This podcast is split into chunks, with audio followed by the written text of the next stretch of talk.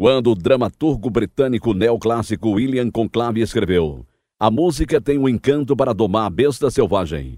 Ele não podia estar pensando no som mais popular durante a última metade do século XX, pois morreu em 1729. Hoje, seremos apresentados a um homem que desejava ansiosamente fazer parte dessa cena musical, até que começou a cantar uma nova canção, porque seu coração, mente e vida tiveram as algemas quebradas. De Chicago, a missão Pacific Garden apresenta Algemas Quebradas, o programa de rádio há mais tempo no ar, apresentando histórias verdadeiras e dramáticas. Este programa começou em 1950 em uma única estação. Hoje, mais de 50 anos depois, ele é ouvido em mais de 1.350 emissoras espalhadas pelo mundo, traduzidos e adaptado por pessoas em mais de 10 países estrangeiros. O Ministério de Rádio através do mundo tornou-se possível pelas orações e ofertas dos ouvintes que se importam com pobres e perdidos. A missão Pacific Garden começou na parte da frente de uma lojinha em Chicago no ano de 1877. Hoje, é a mais antiga missão que ainda continua a operar no país, oferecendo abrigo, comida, roupa, cuidados médicos e dentários a quem precisa. Os pastores e conselheiros da missão Pacific Garden pregam e ensinam a palavra de Deus a todos aqueles que Deus nos envia. Nossas portas estão sempre abertas e o convite para se receber o Senhor Jesus como Salvador é sempre feito. E agora, irradiado através do mundo, Eis o programa 2653, versão brasileira 19, outra história verdadeira dos arquivos clássicos de Algemas Quebradas. O programa que faz você olhar para si mesmo e pensar.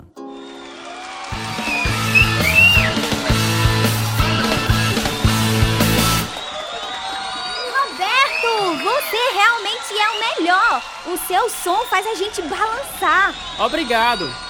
Ei, é isso mesmo que estamos tentando fazer. Quer ouvir algo especial no próximo? Pra mim não faz diferença. Seja o que for que você for tocar, a gente com certeza vai adorar. Legal, baby. Diga-me por que vocês gritam tanto. Ah, não tenho certeza. Acho que a gente enlouquece quando você canta. Sabe, realmente não preciso saber o porquê. Continue assim. Quanto mais alto gritarem, mais feliz eu ficarei. Aqui em cima, no palco, o cara está realmente no topo do mundo.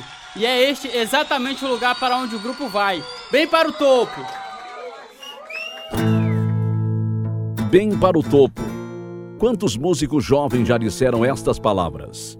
No mundo agitado e confuso da música rock, pouquíssimos chegam lá.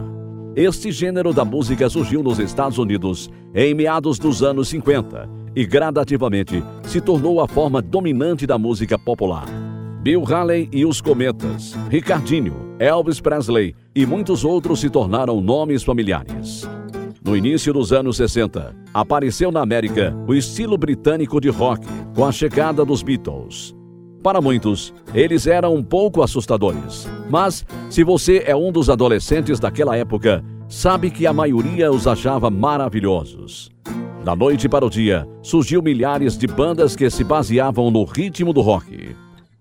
As músicas eram simples, mas uma quantidade imensa de imaginação foi gasta na escolha do nome das bandas. Algumas se tornaram um sucesso e chegaram ao topo, porém, a maioria se tornou passageira. Entre o último, houve um grupo, cujos instrumentos consistiam de tambores, guitarra e um cantor. Chamavam-se de Roberto Reed e as Criações. Você os conhecerá agora mesmo em Algemas Quebradas. Olá, sou Roberto Reed e estou aqui para lhe dizer que a bajulação e o desejo pela fama e fortuna são vícios poderosos que prendem milhares de pessoas no mundo inteiro. Fiquei preso em suas garras por causa do desespero pelo qual passei durante meus anos de formação. Nasci no dia 20 de setembro de 1938 em Cleveland, Ohio. Minha mãe foi uma cantora de ópera em Nova York e continuou a cantar mesmo depois de casar-se com meu pai. Mas, quando eu estava com 7 anos, meus pais se divorciaram. Mamãe voltou a trabalhar a fim de prover o sustento para mim e minha irmãzinha. Dois anos depois, ela nos levou para morar com os pais dela, a fim de que pudesse dedicar tempo integral à carreira. Meu avô ainda trabalhava e era corretor de imóveis bem sucedido. Vovó dedicou seu tempo a cuidar da gente. Vovó tinha quase 60 anos. Era uma pessoa extraordinária. Nascera na Áustria e falava com um sotaque muito forte. Durante os cinco anos em que morei na casa dela, aprendi a falar alemão. Bem, pelo menos um pouquinho. Roberto, isto é verbotim. Não, vovó, é café. Na sua idade, café é verbotim. O que significa verbotim, vovó? Nãe, significa nãe. Nãe? Mas, vovó, já passei dos nove anos. Não, em alemão, nein é não. E em português significa vai fazer a tarefa de casa. ok, vovó, estava brincando. Chama a senhora quando eu for dormir. Nein? Meus anos com vovó e vovô foram maravilhosos. Às vezes íamos à igreja e durante este tempo fui encorajado a usar meu talento como cantor. Mamãe casou-se outra vez e saímos da casa da vovó para morar com ela e meu padrasto. Tanto meu padrasto quanto minha mãe eram altamente inteligentes, ambiciosos e trabalhavam para valer. Ele era revendedor de sapatos e ela revendia roupas e cosméticos. Estávamos sempre nos mudando e eles passavam o tempo entretendo os fregueses. Isto acontecia em nossa casa e às vezes nos bares e clubes chiques. Quando me levavam com eles, eu passava o tempo jogando na máquina caça-níqueis enquanto eles tratavam dos negócios e bebiam socialmente. Mamãe me dava um bocado de moedas para que eu pudesse me divertir. Você está se divertindo, Roberto? Acho que estou, mamãe. Precisa de mais moedas? Talvez algumas. Tenho um bocado de jogadas de graça. Por isso não estou gastando muito. Já está perto de irmos para casa? Daqui a pouco. Eu espero. Tá ficando entediado? Um pouco. Eu também. Mas você sabe, negócio é negócio. É, eu sei. Não vai jogar mais? Só daqui a um minuto ou dois. Já descobri como este jogo funciona. Quer tomar alguma coisa? Quero sim. Vou mandar o garçom servir você. Bem, é melhor eu voltar. Divirta-se, querido. Tá bem.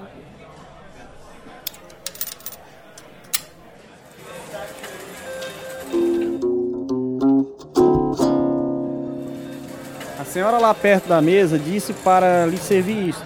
Oh, obrigado. Parece que você é mesmo bom nesse jogo. É, bem, pratiquei bastante. Acho que é como sinuca. O que é sinuca? É, você sabe, jogo de sinuca. Eles costumavam dizer que se você soubesse jogar bem, era um sinal de uma juventude mal vivida.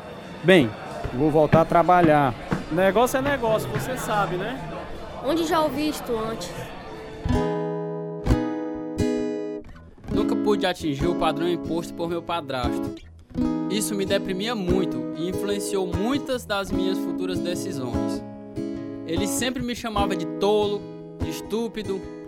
Por isso comecei a não gostar da escola, mesmo que minhas habilidades musicais me dessem destaque. Quando eu fiz 18 anos, tomei uma decisão bem polêmica. Falei sobre ela com um amigo. Acho que está fazendo uma grande besteira, Roberto. Que besteira! Meu padrasto disse que eu sou estúpido, então por que não deixar a escola pra lá e procurar um emprego? Todo mundo diz que quanto mais estudo, melhor. E vai ser difícil arranjar emprego sem estudo. Ah, é? Bem, quem é todo mundo? Bem, você entende o que eu quero dizer. Tudo bem, com certeza entendo.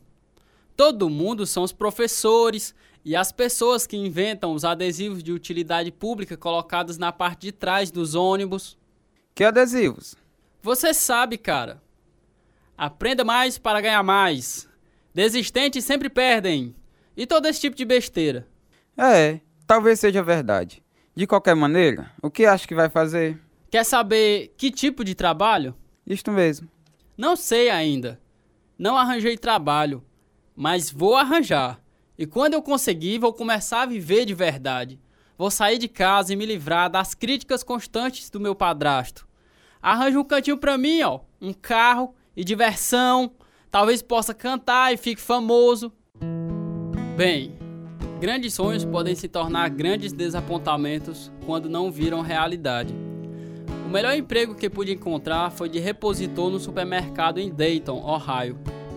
Depois, mudei-me para Evansville, Indiana, esperando que minha carreira decolasse. Mas não aconteceu nada. Consegui outro emprego, mas pagavam muito pouco para eu fazer as grandes coisas que sonhava. Após dois anos, pude ver que tinha feito uma besteira, mas agora, aos 20 anos, não sabia mais como consertar meu erro. Fui visitar a mamãe e conversamos sobre isso. O que está acontecendo com sua carreira musical, filho? Não muito como esperava. Sei com certeza que não pagava o carro dos meus sonhos. Por que você não vem morar conosco outra vez, Roberto? Não vai dar certo, mamãe. Sentia-me infeliz vivendo com a senhora e o Yarley. Ele sempre me faz sentir insignificante, como uma pessoa inútil. Sei que ele quer que eu consiga as coisas do jeito dele, mas eu não posso. Oh, Roberto, ele não quer ser assim tão autoritário. É porque trabalha muito. Quer passar para você os talentos e habilidades que tem. É, eu entendo, mamãe. Além do mais, pensei que estavam planejando se mudar para a Flórida. E estamos, mas você poderia vir conosco. Poderíamos começar tudo outra vez. Não, mamãe. Já é muito tarde para isso. Tenho que conseguir sucesso de outro jeito. Bem, eles se mudaram para a Flórida e eu fiquei em Evansville. Um senhor que tinha me ouvido cantar pediu-me para ser cantor num clube para veteranos. Conheci um tocador de baixo chamado Bill Brown. Então pedi-lhe que se juntasse a mim. Ele era da área e por isso me arranjou mais três músicos. Esse foi o começo. Fomos um sucesso. Todos gostaram do estilo contemporâneo chamado rock and roll. Assim, Bill, vários amigos dele e eu nos juntamos e criamos o grupo ao qual demos o nome As Criações. Logo, bares, clubes e danceterias contratavam entretenimento com Roberto Reed e As Criações.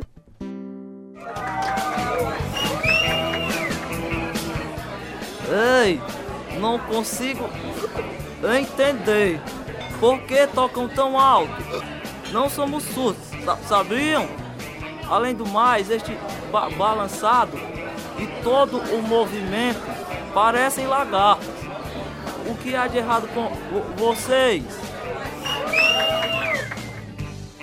Isso aconteceu muitas vezes. Você ouve tanto que finalmente não dá mais. Durante o intervalo, falei sobre isso com o Bill, que era o baixista. Não deixe que eles o perturbem. Fique frio. Não é fácil, Bill. Especialmente quando se tem que escutar um desses. Por que, que tem que tocar tão alto? Por que, que tem que se mexer tanto? Parece que aquele bêbado está com inveja. Isso mesmo. Dá pra ver pelo jeito como anda que ele não consegue dançar no ritmo que tocamos. Você sabe como um careca tem inveja de um cabeludo. Do mesmo jeito que um velho barrigudo morre de inveja de um cara saradão, sem nem um pingo de gordura. Os velhos têm inveja dos jovens. Você tem razão. Por isso prefiro tocar para os adolescentes do que para estes velhos ricos em bares e clubes chiques. Sabe o que eu sempre digo, amigão? Nunca comece a conversar com um bêbado com mais de 30 anos. Ou de menos de 30, né? Bill, você está feliz neste negócio? Não, não muito. Por quê? Bem, pensei que se viajássemos com nossa música, seria o cara mais feliz da Terra. Mas quanto mais longe a gente vai, mais frio fica tudo. Como é que tu sabe? A mesma coisa aconteceu comigo. Mas por que acontece? Nem tudo que reluz é ouro. É o único jeito de entender. Vai ser deste jeito com tudo que a gente fizer. Tudo vai virar nada dentro de algum tempo. Não há nada que dure. Não sei. Mas pretendo descobrir. Éramos jovens, trabalhando tempo integral enquanto ensaiávamos regularmente para cumprir as exigências do público. Finalmente, começou a haver desentendimento entre nós, mas havíamos nos comprometido a manter o grupo e o interesse do público, e foi isso que fizemos.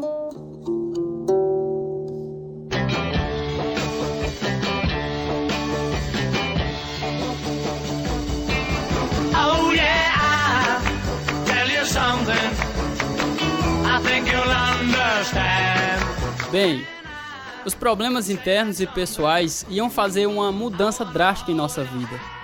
Uma noite, depois do show, estávamos no camarim quando o Bill anunciou. É melhor arranjar outro cara pra tocar baixo. Desisto. Você não pode fazer isso, Bill. Vai nos deixar na mão? Não, não vou fazer isso. Tem três semanas pra arranjar outra pessoa. É justo, não é? É, tá. Mas por quê? Vou dizer.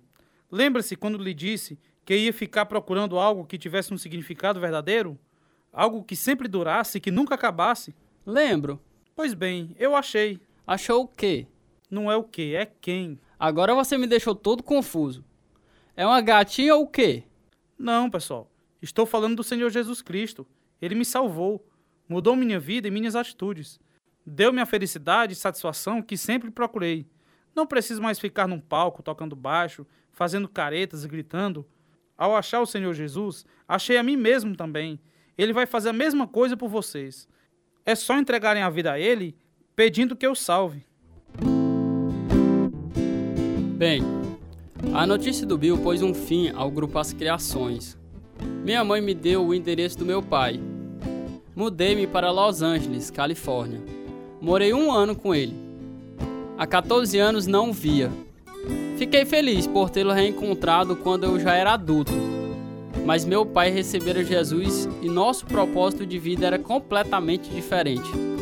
Esperava que alguém descobrisse meu talento enquanto estava lá, como tantos outros cantores que sonhavam com a fama, mas nada.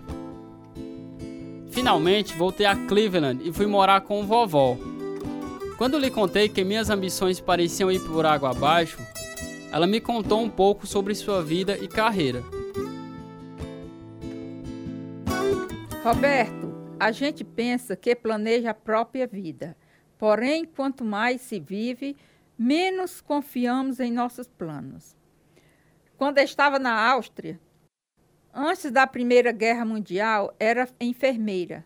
Pensava em ser enfermeira para sempre. Então minha tia me avisou que a guerra estava chegando e que eu devia ir embora para a Europa. Por isso, na primavera, em 1914, cheguei aos Estados Unidos e nunca mais trabalhei como enfermeira. Conheci um inglês muito bonito, seu avô, e nos casamos. Quando escrevi para dar a notícia à minha mãe, ela respondeu dizendo que ela e toda a minha família iam me renegar. Os sentimentos das pessoas eram muito amargos naquele tempo. Agora aqui estou eu, num lugar chamado Cleveland, uma cidade sobre a qual nunca ouvira falar, até chegar a este país. Vovó, a senhora quer dizer que nada faz sentido, que não existe propósito e Deus? Deus? Bem sei que ele existe, mas nunca pude alcançá-lo. Por que está falando sobre Deus? Bem, fui a alguns cultos na igreja enquanto morava com o papai e ele sempre me dizia que estava orando por mim. Interessante. Não sabia que seu pai tinha inclinações religiosas quando se casou com sua mãe. Bem, ele está diferente agora. Depois, um amigo meu chamado Bill disse que tinha recebido Jesus Cristo como seu Salvador e agora estava em paz com Deus. Gostaria de saber mais sobre isso, Roberto. Estou muito velha agora. Seria bom saber que estou em paz com Deus. Logo depois desta conversa, minha avó sugeriu que fôssemos à igreja. Conhecia uma, mas raramente ia lá. Minha vida não tinha propósito e me sentia tão infeliz. Não podia parar de pensar sobre as mudanças na vida do Bill e o que acontecera com ele. Por isso fomos e. Amigos, se a vida não está adiantando, se parece vazia, e se o objetivo de ontem é o desapontamento de hoje, não culpe a sorte, nem o mundo, nem o sistema. Apenas encara o fato de que são sintomas inevitáveis do pecado. De onde veio este pecado? A Bíblia nos diz em Romanos capítulo 5 e versículo 12: Portanto, da mesma forma como o pecado entrou no mundo por um homem e pelo pecado a morte, assim também a morte veio a todos os homens, porque todos pecaram. Este homem por quem o pecado entrou no mundo foi Adão. Ele é o pai de todos quantos habitam na terra. O pecado dele passou a todas as gerações. Por isso, Deus, em seu amor por nós, através da morte de seu Filho, Jesus Cristo, tornou possível a nossa restauração ao estado original de comunhão com Ele. Vamos ler os versículos 18 e 19. Consequentemente, assim como uma só transgressão resultou na condenação de todos os homens, assim também um só ato de justiça resultou na justificação que traz vida a todos os homens. Logo assim, como por meio da desobediência de um só homem, muitos foram feitos pecadores, assim também por meio da obediência de um único homem, muitos serão feitos justos. Meu amigo, você é um pecador, e se ainda não recebeu Jesus como Salvador, a Bíblia nos diz que todos pecaram e necessitam da glória de Deus. Mas Deus fez algo para que a nossa comunhão com Ele fosse restaurada, tendo paz e propósito na vida. Ele enviou seu único filho, Jesus Cristo, ao mundo para salvar os pecadores. Sua morte na cruz do Calvário apaga a rebelião e paga apenas dos nossos pecados. Quer vir a Ele hoje, arrependido, para receber a nova vida? Quando crê neste fato, pela fé, o Espírito de Deus o mudará. Você vai estar vivo pela primeira vez e vivo para sempre. A mensagem era para mim. Sabia que minha vida era vazia e estava pronto a deixar que Deus o preenchesse. Continuei a ir aos cultos. O pastor passava tempo explicando as escrituras para mim. Finalmente, no domingo, em outubro de 1962, recebi o presente precioso de Deus, a salvação. Minha vida é guiada por seu propósito desde aquele dia. Meu pastor continuou a me ensinar a Bíblia. Finalmente fui estudar no Instituto Bíblico, apesar de não ter terminado o ensino médio. Em 1966, fiz um teste de audição como solista para um programa evangélico, conhecido nacionalmente. Durante os três anos seguintes, Enquanto frequentava o Instituto Bíblico, viajei pelo país inteiro cantando com eles e também fazendo parte do programa semanal feito pelo rádio. Louvai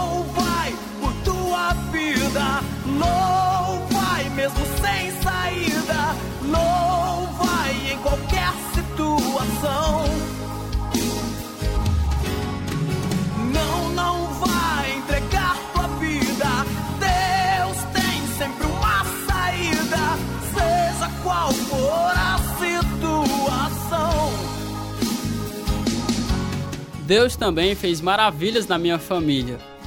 Vovó encontrou a paz que ultrapassa todo o entendimento. Infelizmente, meu avô morreu antes que eu fosse salvo.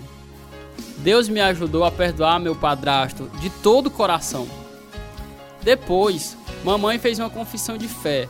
Hoje ela vive no abrigo para idosos, perto da minha casa em Siracusa, Nova York. Quando ouvi dizer em Algemas Quebradas que se sua vida for vazia, ela pode ficar cheia até transbordar, acredite. Conheci minha esposa, Janete, enquanto estudávamos no Instituto Bíblico e nos casamos em 1970. Servimos ao Senhor juntos desde este tempo em muitos lugares, em várias oportunidades. Temos dois filhos maravilhosos. Em 1980, senti-me chamado a trabalhar na prisão em tempo integral e recebi o convite para ser capelão em 1982, no Presídio Municipal em Jamesville, Nova York. Ministramos a palavra de Deus e compartilhamos o Evangelho de Jesus Cristo aos presos nos nossos cultos feitos na capela e estudos bíblicos. Durante os anos em que fui capelão, muitos escutaram o Evangelho e encontraram nova vida em Cristo. Esta é uma carta típica que recebi de um deles. Agora, o pastor Jorge Hércules, o locutor de Algemas Quebradas, lerá para nós. Prezado pastor Red, deixe-me dizer primeiro: louvado seja o Senhor. Fico feliz que saí do meu beliche naquele sábado de manhã em junho para assistir o culto matinal. Eu estava perdido. Contudo, desde que ouvi seus ensinamentos e os dos ministros que vieram pregar a palavra, meu coração se abriu e a sabedoria e o amor do Senhor entraram lá. Vejo claramente agora que Jesus é o único caminho. Esta é a minha última semana aqui, e com a ajuda de Deus, esta será também minha última vez em qualquer presídio municipal. Meu amigo ou amiga, se Deus pode pegar um jovem cantor de rock e tocador de guitarra e levá-lo ao lugar onde ainda estou 40 anos depois, pense no que ele pode fazer com sua vida. Entregue-a a ele e surpreenda-se. Deus tem um plano para a sua vida também. É melhor do que qualquer plano ou ambição que você tiver. Este plano dará paz à sua mente, satisfação e realização, tudo em Cristo. Deus é Criador. Isto o torna o único e infalível conselheiro de carreira. A vida que tem para você é aquela na qual você não terá medo da morte, porque Jesus ressuscitou dos mortos e vive, e nós também, se formos dele. Roberto Red e as Criações foi o nome mais adequado para aquele jovem grupo musical, porque o são agora, 40 anos depois, novas criações em Cristo. Junte-se a eles e a milhares de outros que, através dos séculos, encontraram a verdade de 2 aos Coríntios capítulo 5, verso 17. Assim que, se alguém está em Cristo, nova criatura é. As coisas velhas já passaram, eis que tudo se fez novo.